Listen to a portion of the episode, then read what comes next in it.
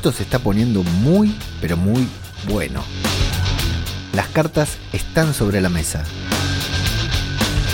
Está claro que nada es lo que parece. Está claro que nadie es quien creíamos que era. Ahora los protagonistas de la serie se las tienen que ver con sus propias consecuencias, con haber sido manipulados por otra persona para otros intereses. Intereses de los que ni siquiera ellos estaban al tanto. Y son cómplices. Y ahora serán perseguidos. Y esto va en contra de todo lo que hicieron desde que comenzó el apocalipsis zombie. Pero ahora deben ir en contra también de su propia supervivencia.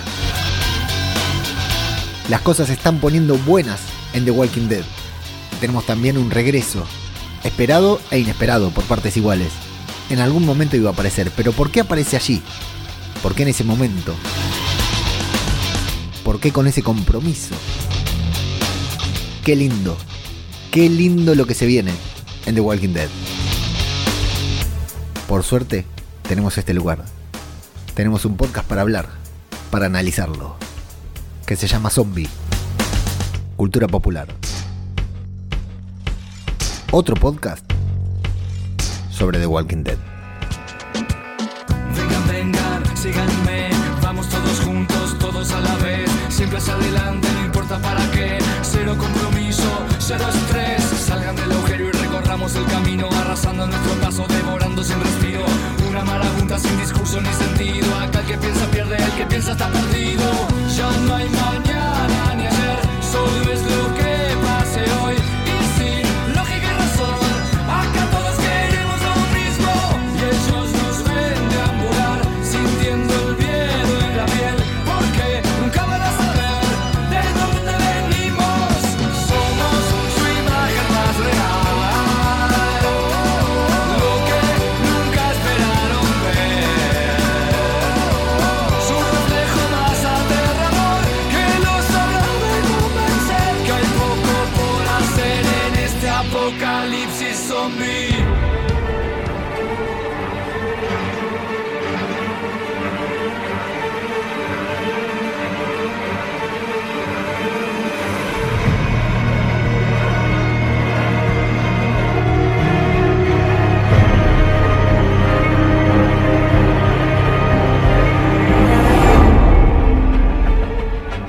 ¿Cómo les va?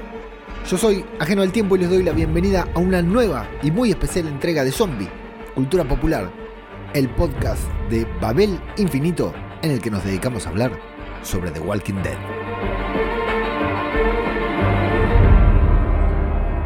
Aquí estamos una vez más para hablar del la temporada final de The Walking Dead, disfrutando, palpitando el final de la serie más grande de todos los tiempos en cuanto a zombies se refiere, pero ¿por qué no la serie, una de las series más grandes de nuestra vida, de la mía? Sin dudas para hablar del episodio número 13 de la temporada número 11 que ya se nos va terminando, ya estamos llegando al ocaso, a los últimos episodios de esta mitad de temporada, mitad, mitad de temporada, ¿no? Porque tenemos la parte, la parte A, la parte B y la parte C. Esta es la parte B, episodio número 13, Warlords. Y qué buen capítulo.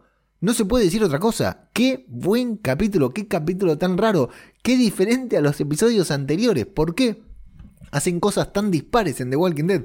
Este la verdad que fue una joyita, cómo abrió la trama y se llevó la trama para un lugar inesperado. Estábamos esperando el conflicto puertas adentro, estábamos esperando que el conflicto llegara de la mano de Eugene y el conflicto llega por parte de un personaje completamente nuevo, desconocido, al que no habíamos visto en ningún momento, que vamos a odiar desde el primer minuto en que lo vemos en pantalla, casi desde que nos hablen de él, desde que nos mencionen a este tipo, vamos a empezar a odiarlo. Así que la verdad, versión capítulo genial. Ya nos queda en claro quién es Lance Hornsby, cuáles son sus intereses y a qué precio, qué precio está dispuesto a pagar para cumplir con su cometido, ¿no? Con el hecho de reclutar, de tener diversas alianzas y también de, de la manera en la que extorsiona en la que manipula a ciertas personas, en este caso Gabriel, Aaron y este personaje nuevo al que vamos a conocer en este preciso episodio. Bueno, un muy buen capítulo, tengo muchas ganas de hablar con él, tengo muchas ganas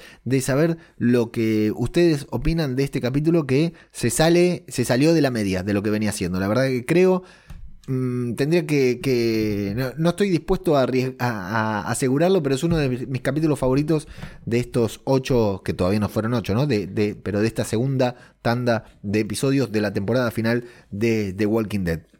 Una vez más les doy la bienvenida a todos los que se están sumando a este podcast, mucha gente que se ha volcado a escucharlo, así que muchas gracias a todos por recomendarlo, por compartirlo, en donde lo compartan, porque la verdad que se está sumando nueva gente, curiosamente las audiencias de The Walking Dead se desploman y cada vez hay más gente escuchando este podcast, así que muchas gracias a los que están desde siempre, a los que nos descubrieron hace un tiempo y bienvenidos, bienvenidas a los que se suman ahora a esta locura que es hablar como un loco durante 40 o 45 minutos sobre un episodio de The Walking Dead. Sí, eso es lo que hacemos acá todas las semanas cuando la serie está en emisión y después se nos viene Fear The Walking Dead, que atención, atención, porque tuvimos novedades de Fear The Walking Dead, ¿eh? muy buenas novedades, pero bueno, de eso hablaremos en otros lados. Si recién te estás sumando a este podcast, nos podés encontrar en Twitter como arroba zombicultura, eh, no, en Twitter como arroba zombicultura, en Instagram como arroba zombicultura popular y tenemos una página web muy linda con mucho contenido sobre The Walking Dead, que son los contenidos, la verdad, voy a reconocer,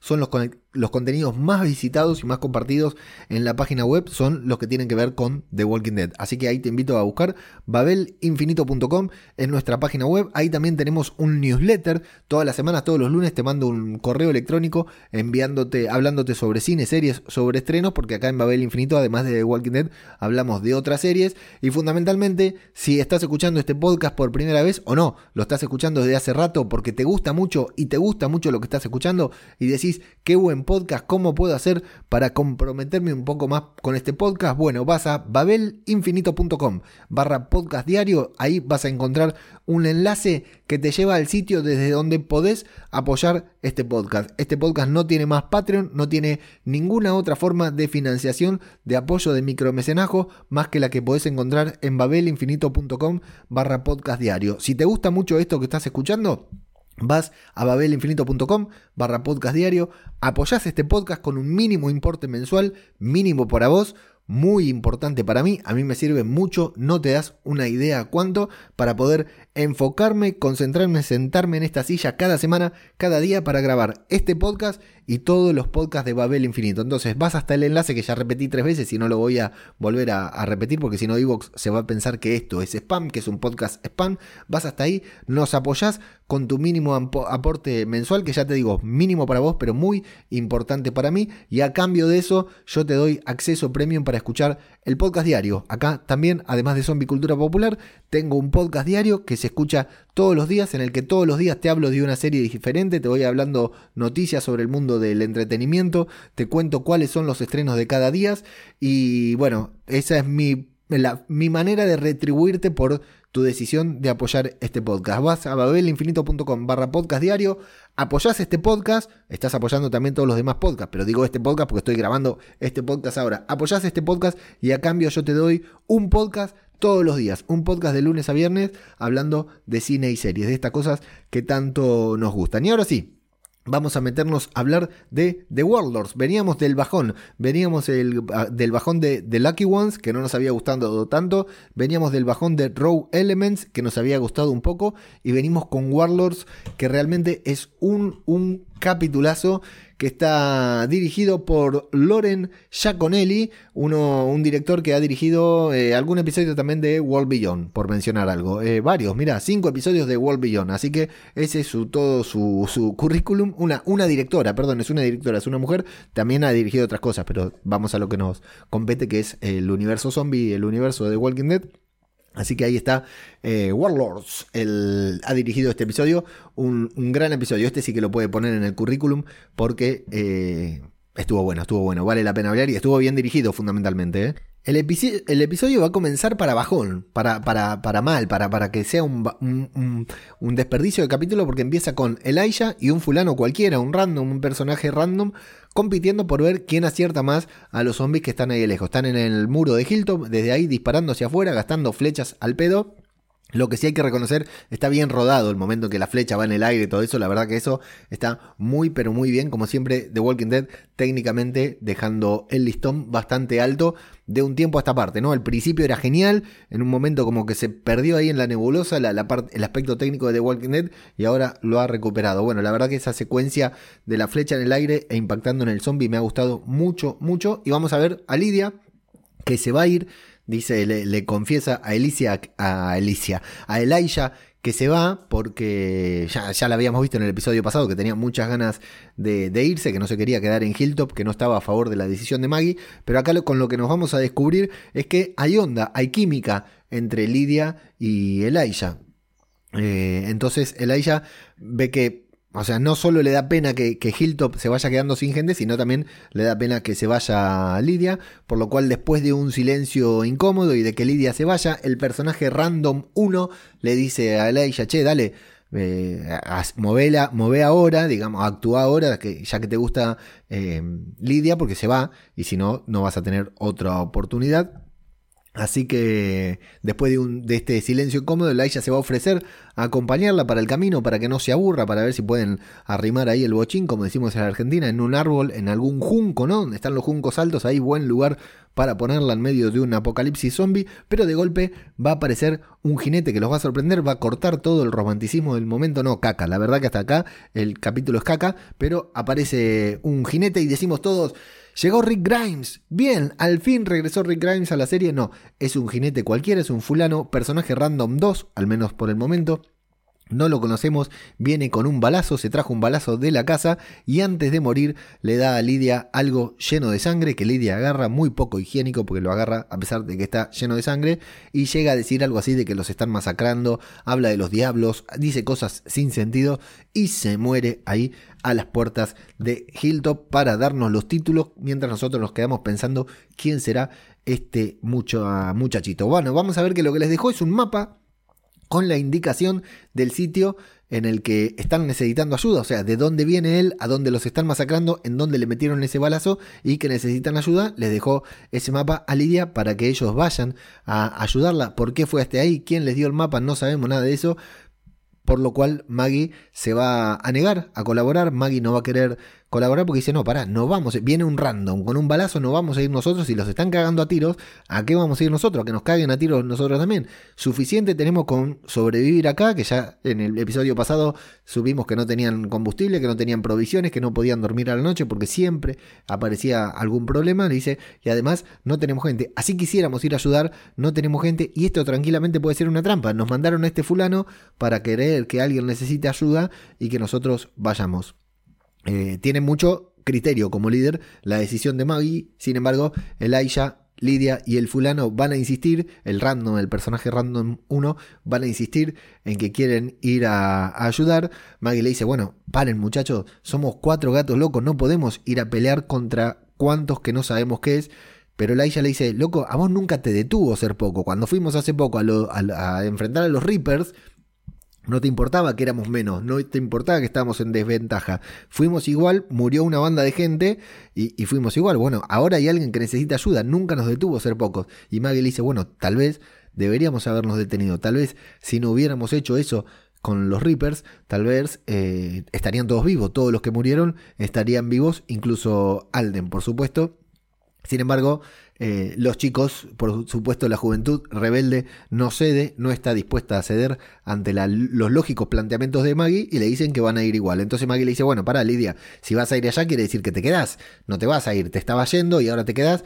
Y Lidia le dice, bueno, no me voy a ir, pero no hasta que ayudemos a esta gente por lo menos. Así que van a salir los jóvenes de la habitación, Maggie se va a quedar pensando un poco y después se va a unir a la cuadrilla, por supuesto eh, se van en auto, tienen combustible, van a gastar combustible. Es comprensible también el punto de vista de Maggie de no querer ayudar, pero bueno, eso va a quedar de lado. Sí es muy fuerte el momento en el que se despide de Herschel, ¿no? Porque, claro, no sabe si va a una trampa, si la van a matar, que, cuánto tiempo te vas, le dice Herschel. no sé, la verdad, el tiempo que sea necesario es bastante jodido.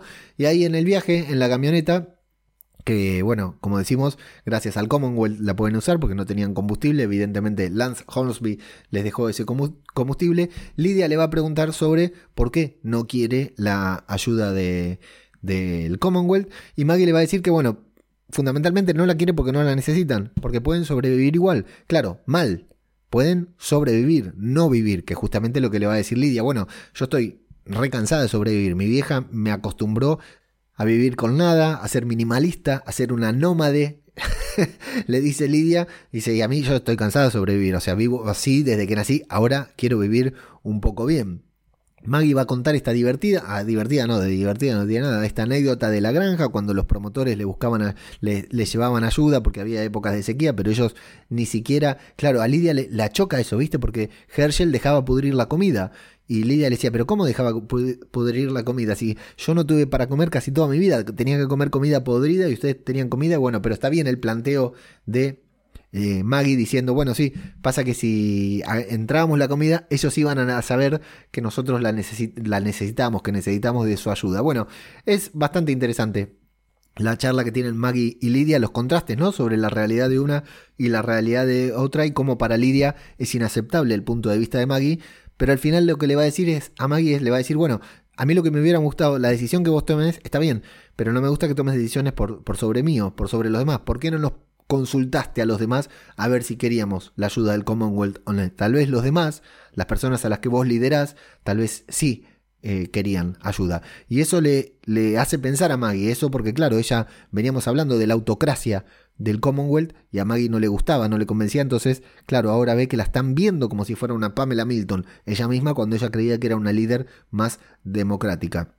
Así que, bueno, y, Maggie también va a tener un punto muy, muy bueno que dice, la gente del Commonwealth no ha sido probada durante 10 años. Probada dice que no se sometió a ninguna prueba, que no se tuvieron que sobrevivir absolutamente nada durante 10 años y que más les vale no estar ahí cuando eso pase por primera vez, porque claro, va a ser mucha gente inexperta, mucha gente teniendo que sobrevivir en el apocalipsis, ¿no? Viéndosela con los muertos, viéndosela con otro grupo, sin haber eh, pasado ninguna prueba. Bueno, de esto ya hemos hablado cuando el grupo eh, llegó por primera vez a Alejandría, se planteó esto y varias cosas así, así que son puntos de vista interesantes para saber qué están pensando los personajes y fundamentalmente para que Maggie también sepa que hasta Elijah en parte está de acuerdo con Lidia, no solo porque le gusta, no solo porque se la quiere llevar al, cuartito, sino porque eh, Lidia tiene un punto a su favor que es el, el de que Maggie tomó la decisión por todos los demás, tomó la decisión de la eh, sobre la vida de todos los demás sin consultarles, entonces esos no les convence. Bueno, de golpe se van a tener que detener porque aparecen soldados del Commonwealth zombificados en la carretera, fueron asesinados de manera muy efectiva, sabiendo exactamente en el lugar desde donde lo mataban, porque los mataban por, por los puntos débiles de su armadura cada uno.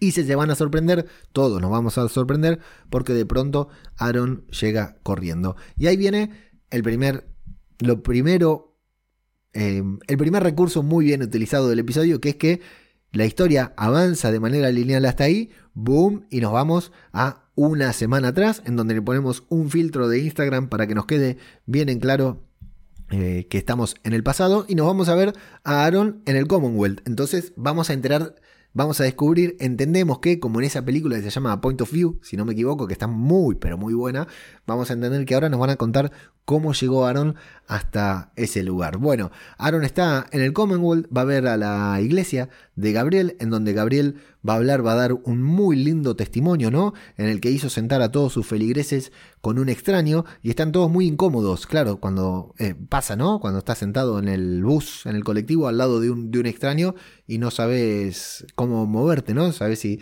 te cuidas de que, de que estar eh, eh, perfectamente balanceado para no tocar ninguna parte de más de su cuerpo que tengas que tocar. Y dice, bueno, pero todos ustedes afuera si se encontraban con alguien y tenían que confiar en esa persona, confiaban sin importar que era extraño. Y acá, que ya vivimos en sociedad, claro, cómo las sociedades empiezan a tener los vicios de las sociedades antiguas, ¿no? En cuanto están planteadas igual que las de antes, tienen, empiezan a tener los vicios de las sociedades antiguas. Bueno, es un muy buen discurso que da Gabriel, dice todos somos pecadores.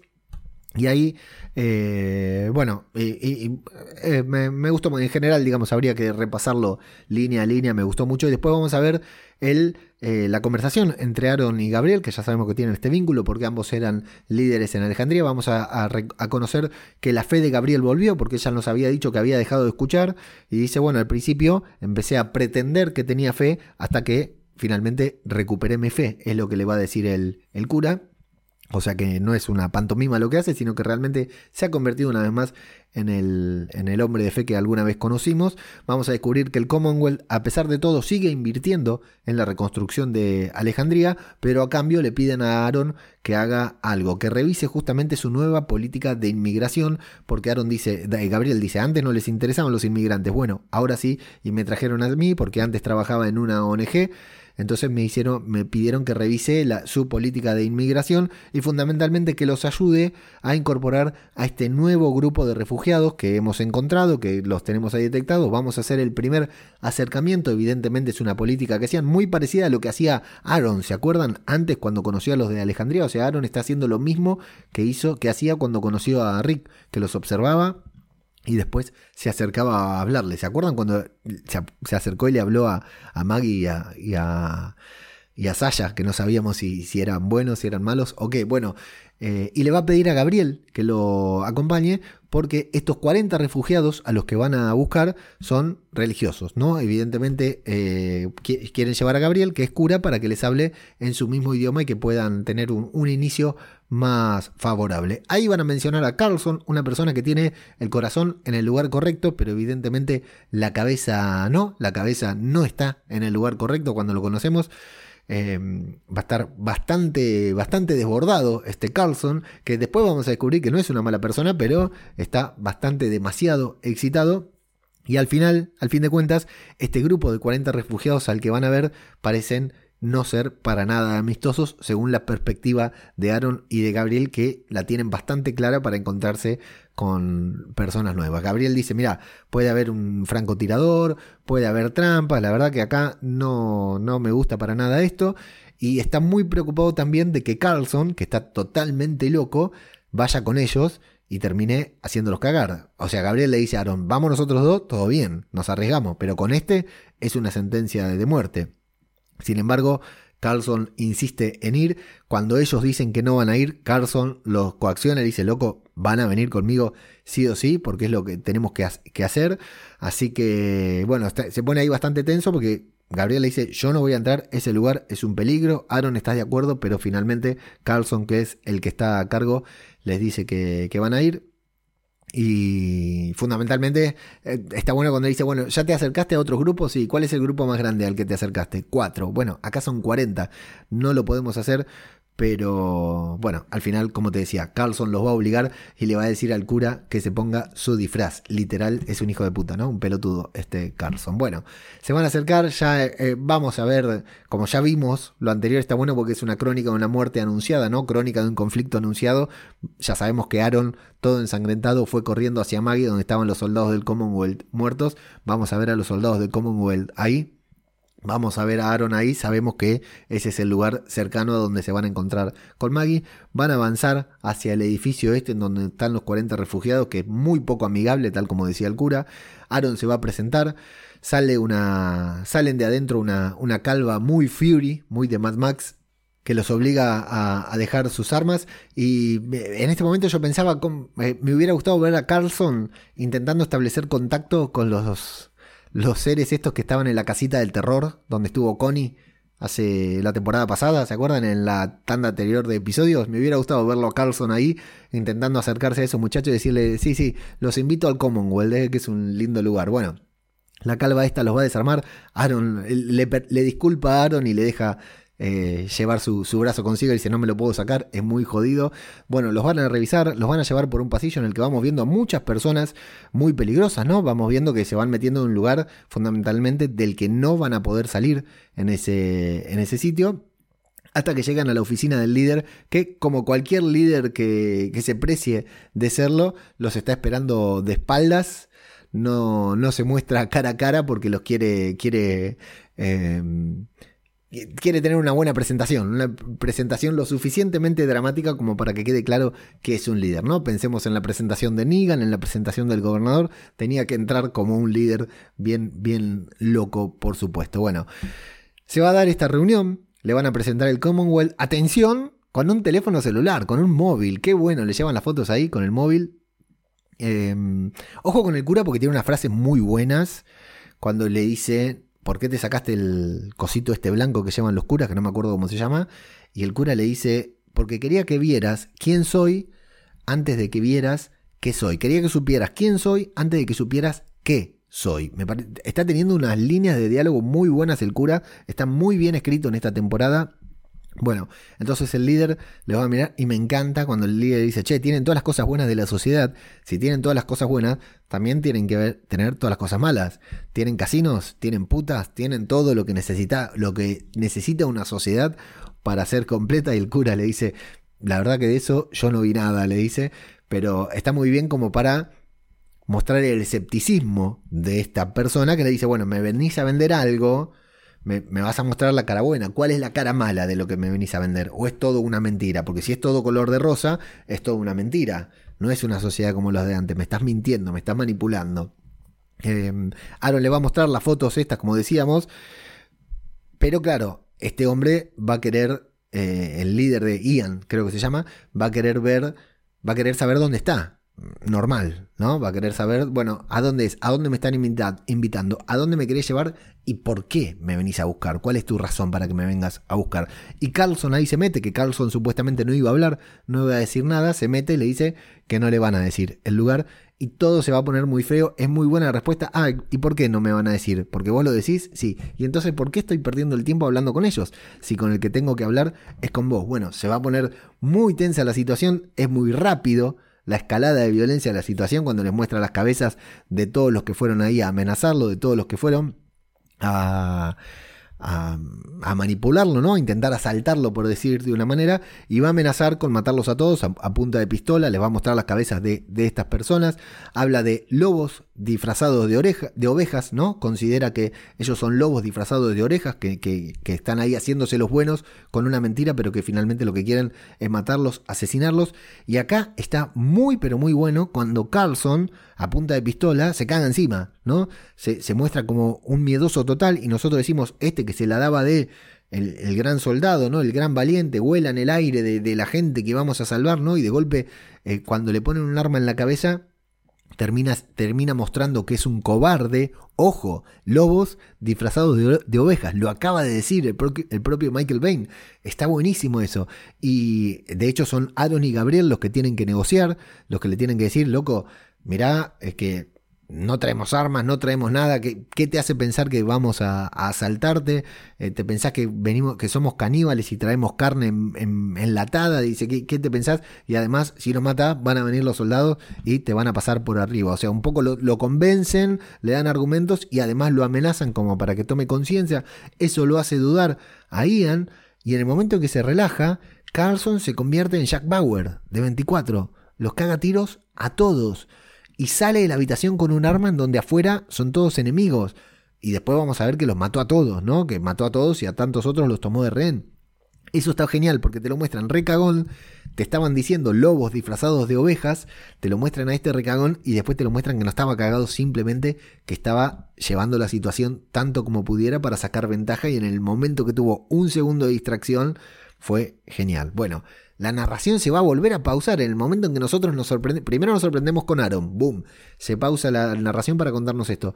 Después nos sorprendemos con Carlson, boom, se pausa la narración cuando los deja ahí encerrados y decimos, bueno, pero ¿quién es este tipo? Entonces la serie nos va a responder justamente quién es este tipo y vamos a encontrarnos con Lance Hornsby bebiendo eh, con mucha ansiedad, esperando ansioso a Carlson, que acaba de cumplir cuatro meses sobrio también, y le va a contar esta historia que más o menos nos imaginamos que está desviando fondos de Pamela, fondos que le dio Pamela para hacer una cosa, los está desviando para Alejandría, pero un convoy que envió fue secuestrado por esta gente.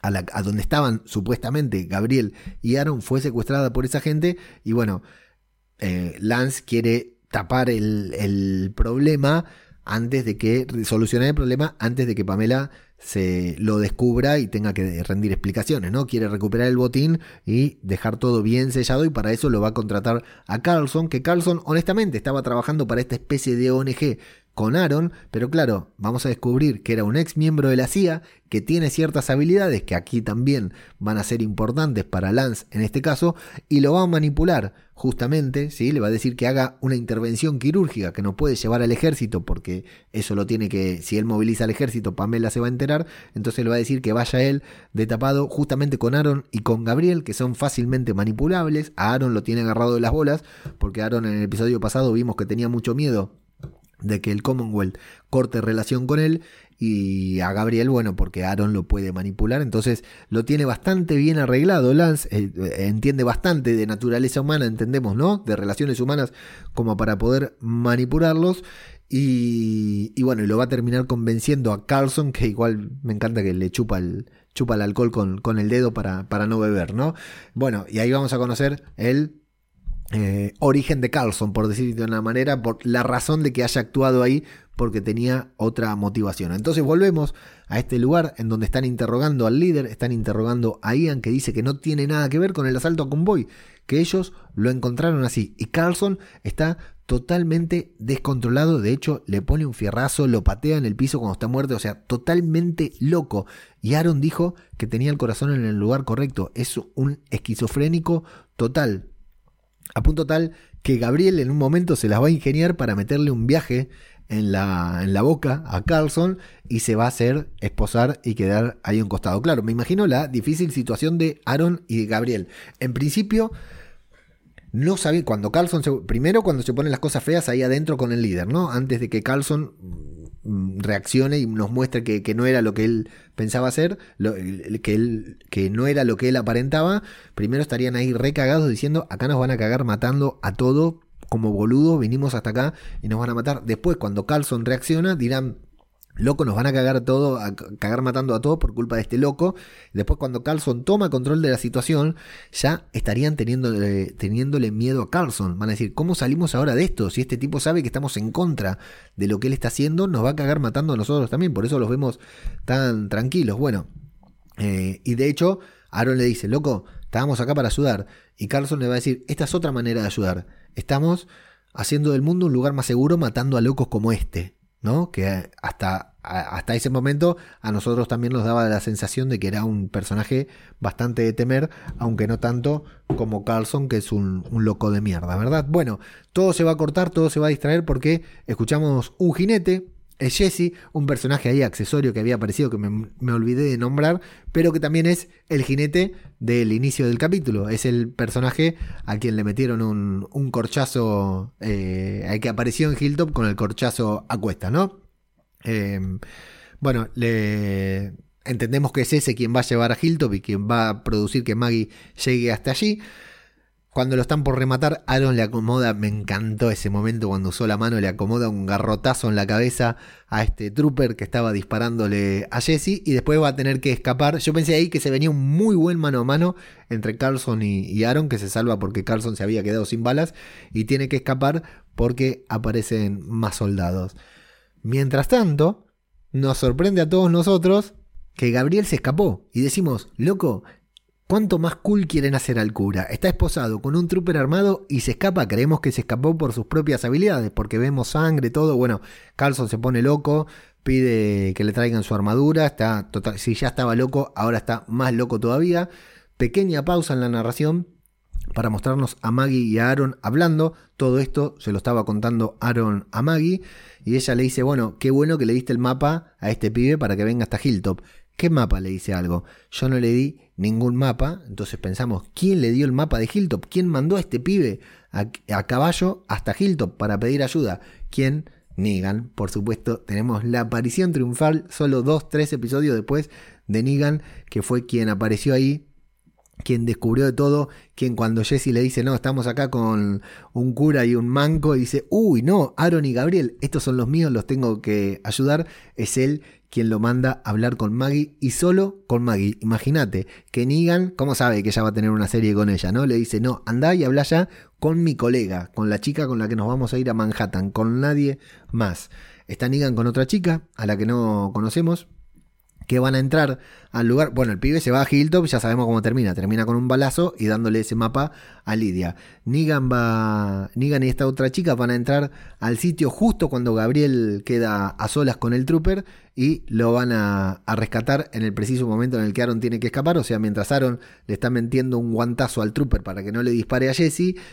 Negan está salvando a Gabriel y por eso era que se había escapado. Es buenísimo, está muy bien, está recontra bien eh, montado el capítulo. El montaje, eh, esto mismo, contado de manera lineal, no era lo mismo. Está muy bien. Esto me encantó, que sea Negan y que aparte cuando le saluda, hola Gabe, me encanta esa, esa confianza, esa relación que tiene, es buenísimo. Y nos vamos a ir al presente, a lo que está acudiendo, cuando ya unimos todas las piezas, nos vamos a ir al, al verdadero desarrollo del episodio, que es Carlson con su armadura chupando alcohol con el dedo, tiene un megáfono, le habla a todo el edificio, en ese edificio en donde hay muchos refugiados, podríamos decir, ¿no? Viviendo ahí, que vemos que son de todos los colores, de todos los orígenes, ¿no? De todas las clases sociales, podríamos decir, que sobreviven todos allí y los va amenazando con conseguir eh, con recuperar el convoy que le robaron, que es la última razón por la que está, la, primera y última razón por la que Carlson está ahí. Lo único que quiere es recuperar el botín, es recuperar lo que Lance Hornsby murió, pero bueno, para hacerlo se da el gusto de reconciliarse con la persona sádica que fue antes del apocalipsis, ¿no? Los vemos que están en, la terraza, que tienen muchos rehenes Carlson, que no se quieren meter en el edificio, claro, aunque subió las escaleras, bueno, ¿por dónde la subió? No importa, no se quiere meter en los edificios donde hay eh, todavía eh, refugiados. Y Gabriel dice, loco, decime dónde están las armas. Y Negan le dice, mirá, no las tienen. Si ella te dice que no las tienen, no las tienen. No, no está bien, yo no las estoy acusando. Las armas me chupan un huevo, pero si no tenés las armas, no los podemos defender y nos van a matar a todos. No importa si las robaron o no las robaron. Nos van a cagar matando a todos. De acá no salimos vivos, le dice Gabriel. Su preocupación era que, hubiera, que realmente hubieran robado las armas del Commonwealth para poder con ellas defenderse, cuando Carlson va a comenzar a arrojar a la gente desde las terrazas, mientras todos los demás escuchan y sufren por todas las caídas. Por todas las caídas, ¿no? Por estas muertes que están a y se preparan porque le dice, bueno, vamos a entrar, dice eh, Carlson, vamos a entrar habitación por habitación y al que no hable lo vamos a hacer cagar. Y en una de esas habitaciones se están refugiando eh, Negan, Gabriel y el resto de los supervivientes. Esta nueva chica, que parece que es la que ocupa el lugar del líder, de Ian, que acaba de morir, que lo acaba de matar Carlson, dice, bueno, vamos a sobrevivir juntos porque conocemos el mejor el lugar que conocemos este lugar mejor que los demás, así que todos juntos nos vamos a juntar, vamos a hacerlos cagar, vamos a resistir lo que fuera. A Negan le gusta esta charla, esta charla motivacional que da esta nueva líder y vamos a ver que Maggie, Aaron y Elijah logran entrar al edificio, o sea que tenemos eh, por un lado, Gabriel, Negan y todos estos sobrevivientes. Y por el otro, Maggie, Aaron y Elijah haciendo una incursión en el edificio sin que Carlson tenga idea de que están allí. Y hago este silencio porque cuando parecía que venía lo mejor del episodio, termina. ¿Te pasó lo mismo? Se me pasó volando el capítulo. Y cuando parecía que venía lo mejor, es como si el capítulo le faltara el tercer acto, porque está deconstruido de esta manera, en el que cuando lo estás viendo, se cortan lo mejor.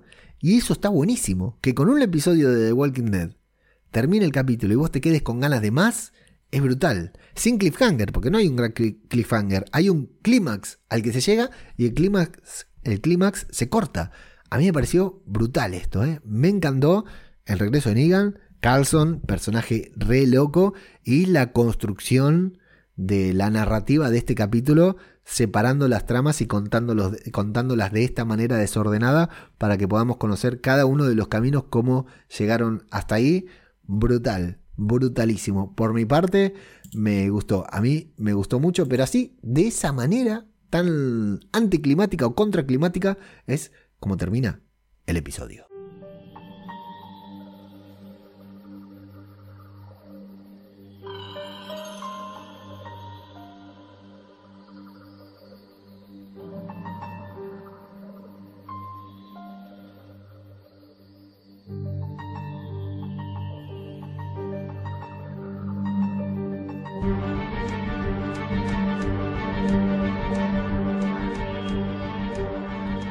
Tremendo, tremendo, tremendo, tremendísimo episodio de The Walking Dead. Muy bueno, muy raro, muy diferente a todos los otros episodios de The Walking Dead. Algo que han hecho esto también de contar las historias así con, con flashback, con diferentes líneas de tiempo. Pero creo que nunca les había salido tan bien como en este momento. La verdad, estoy contentísimo, con muchas ganas de hablar de usted, con ustedes para saber qué les pareció. Y ahora también con ganas de ver cómo se resuelve esto, qué va a pasar Y bueno, ¿cómo va a afectar esto? Me parece que han encontrado unos aliados importantes para la guerra contra el Commonwealth cuando llegue. Estamos lejos todavía de ese cliffhanger del primer episodio de esta tanda, de estos ocho episodios de la mitad de temporada, en el que Daryl llega a las puertas de Hilltop con el uniforme del Commonwealth, ¿no? Todavía no, no falta para llegar ahí. Pero se va profundizando la crisis dentro del Commonwealth para que sepamos, para que entendamos por dónde pueden llegar a venir los conflictos que evidentemente van a ser más de uno y evidentemente todos eh, tienen a Lance Horsby como protagonista, a quien en el episodio pasado descubrimos como el auténtico villano de la serie. Pero esto, esto es lo que yo opino sobre este episodio. A mí me gustaría mucho saber qué piensan ustedes.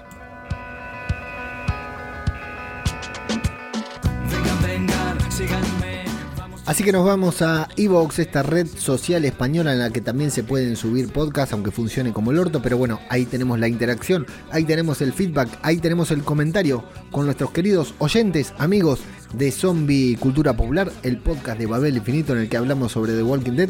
Y aquí estamos para leer a Ángel Pito que nos dice, uy, uy, uy, uy, uy, qué cabroncillo el tío tieso que le va a hacer un golpe de estado a la tía tiesa. Y no solo ella se da cuenta, también Maggie huele la chamusquina. No se va a meter otra vez en un sistema capitalista cuando ella le va bien viviendo en comuna.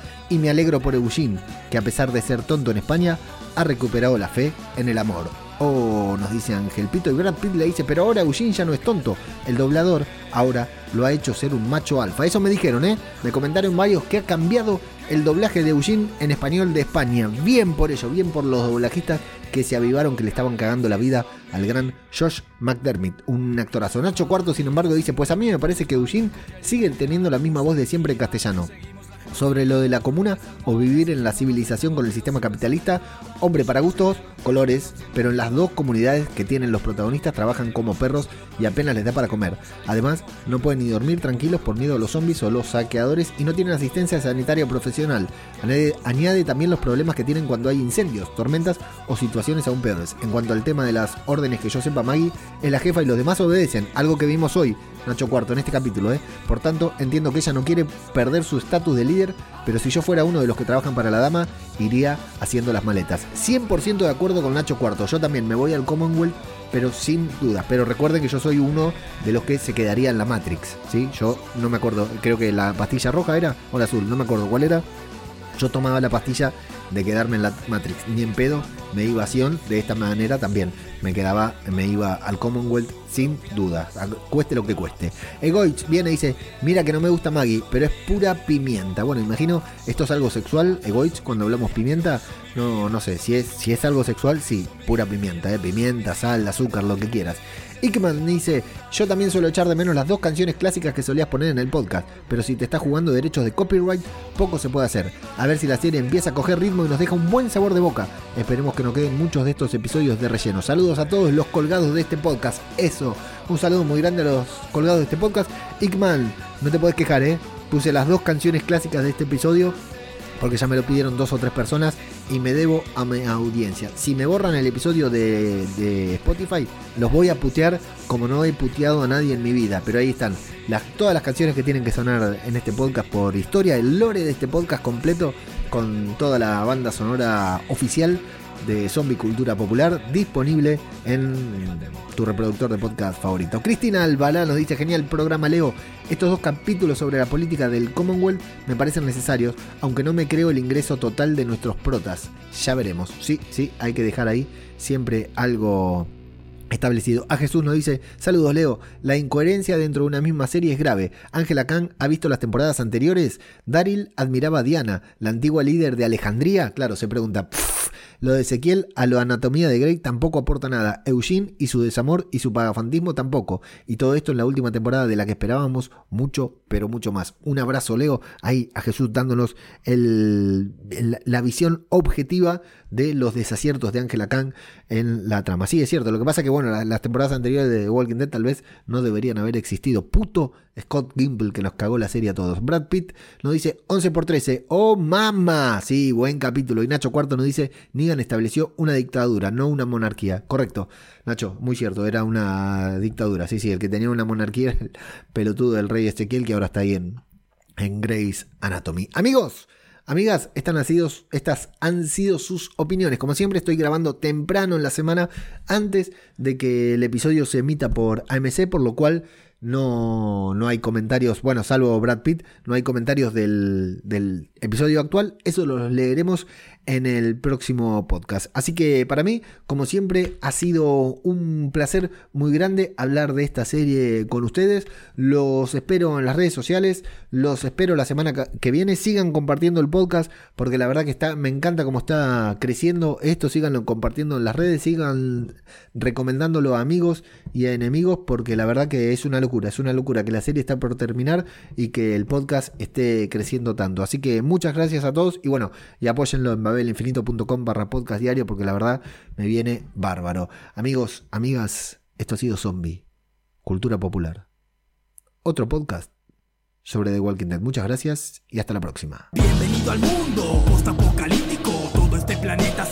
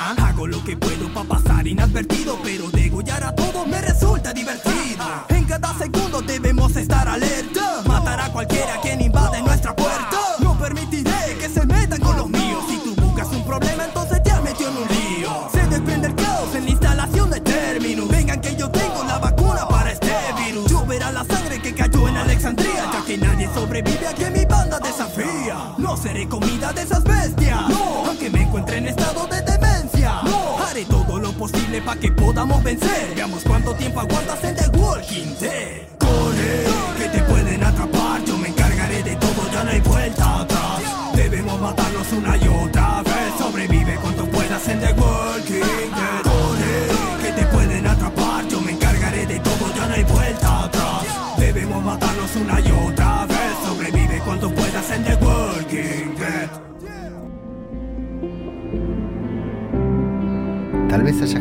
Sepa a qué corresponde esta música. Pero esta música corresponde a la sección titulada Debajo de la máscara. Así es. Porque tenemos que hablar del tráiler. Del tráiler de Fear the Walking Dead.